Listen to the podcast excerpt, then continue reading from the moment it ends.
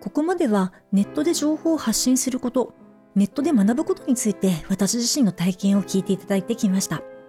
最後にオンラインスクールのコンテンツの一部を無料のメディアで配信することについて私の考えをお話していこうと思います。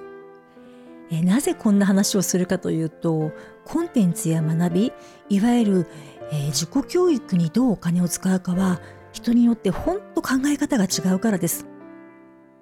えコンテンツをきっかけに私とつながっている人たちを見ても、スタンスや考え方は本当に違うなぁと感じています。無料でもしくはできるだけお金をかけないで学ぶことに価値を置いている人もいますし、きっちりお金をかけて学ぼうとする人もいます。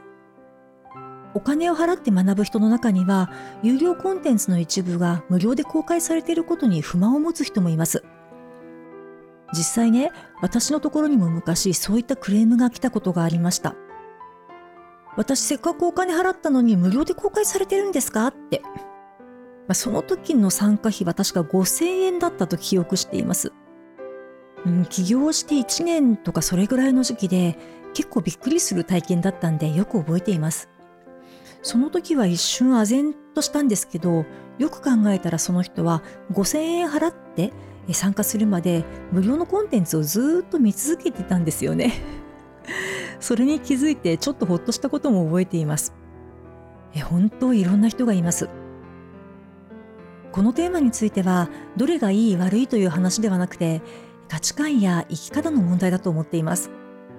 ただ実際にお会いして一緒に学んだりある一定期間人生をご一緒するのであればお金に対するスタンスが大きく違わない方がいいなとは思ってます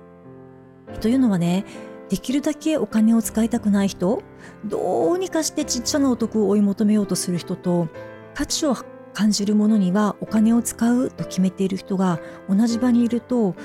うん、ちょっと残念なことになるんですよね。うん、お互い楽しくない。これは実際にいろんな場を企画してみて感じていることです。え私個人のスタンスは花束や拍手を送るようにお金を使う、うん、ですから価値あるものにはきっちりお金を払いたい方です。えなので自主開催自社開催のセミナーや合宿にはプロの仕事に感動してお金を払うという体験を必ず盛り込んでいますそうやってお金を使うことで私たち自身の豊かさを自覚できるようにしているんですまあそういった場作りをしてるんでお金の使い方についてあまりにもスタンスがかけ離れているようだとお互い気詰まりかなと思っていますえちょっと話がそれてしまいましたねえ有料コンテンツの一部を無料で公開することについてのお話に戻します。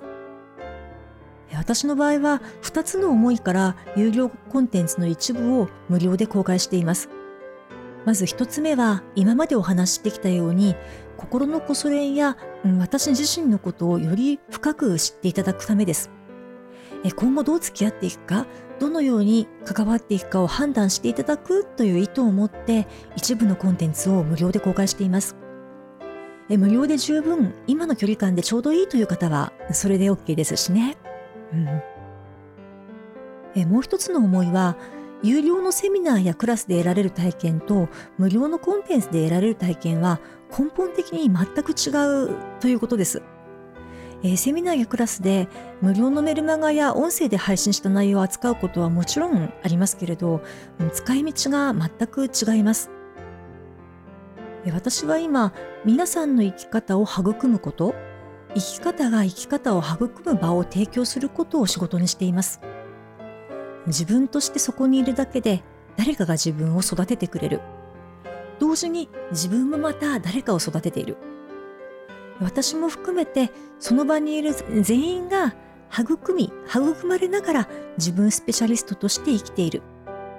連続クラスや継続セッションではそういう時間をご一緒してます。皆さんにお届けしているコンテンツは互いの生き方を育むという用途で使っています。一人でメルマガを読んだり音声を聞いたりするのとは全然違う体験だと思います。まあ、使い方や意図、目的が違うので、有料のコンテンツを無料で配信してもさほど問題ないかなと基本的には思ってます。えもちろんね、例えば誤解を生む可能性があるコンテンツは丁寧に解説しながらお伝えしたいので無料で配信しないという判断はしますしコミットがある人にしかお伝えできない内容はやはり無料で配信しないという判断をします。うんまあ、結果がどうであれ価値ある体験をしていただけるかどうかを軸に私の基準で判断しています。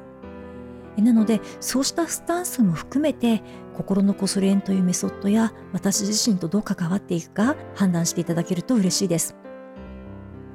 今後はメルマガや音声に加えてオンラインスクールが育ってきますからお互いに心地よい距離感で関われる仕組みがどんどん整っていくなと思ってます。私個人としては、のべつ幕なし、長い時間ベタっと関わり続けることが親しさではないと考えています。いろんなね、コミュニティに今まで所属してきましたが、どっぷり使ったり、誰かと常につるんでいたという経験がほとんどないんですよね。昔はね、それがいけないことなのかなと思ったりもしましたが、今はそれが自分にとっての幸せなんだと自覚しています。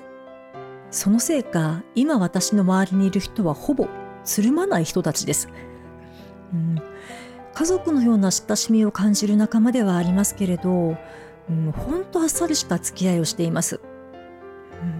一方で大切な部分はちゃんと共有できてできていて、お互いに感謝を感じられる関係が続いています。まあ、個人的には本当に楽で幸せです。まあ、少数派かもしれませんけど私と似た感覚の人もきっといらっしゃると思うのでそういう人たちとねご縁がつながっていけばいいなと思っています話がねあちこち行きましたが有料コンテンツを無料で発信することについて私自身の考えをお話ししてみました音声配信のリニューアルをきっかけにお伝えしたかったことはほぼ話せた気がしています長い長いお話に付き合ってくださって本当にありがとうございました。今後も生き方が生き方を育むというビジョンに従って発信を続けていきます。心のこそ練で自分スペシャリストを生きる。これからもこのチャンネルをよろしくお願い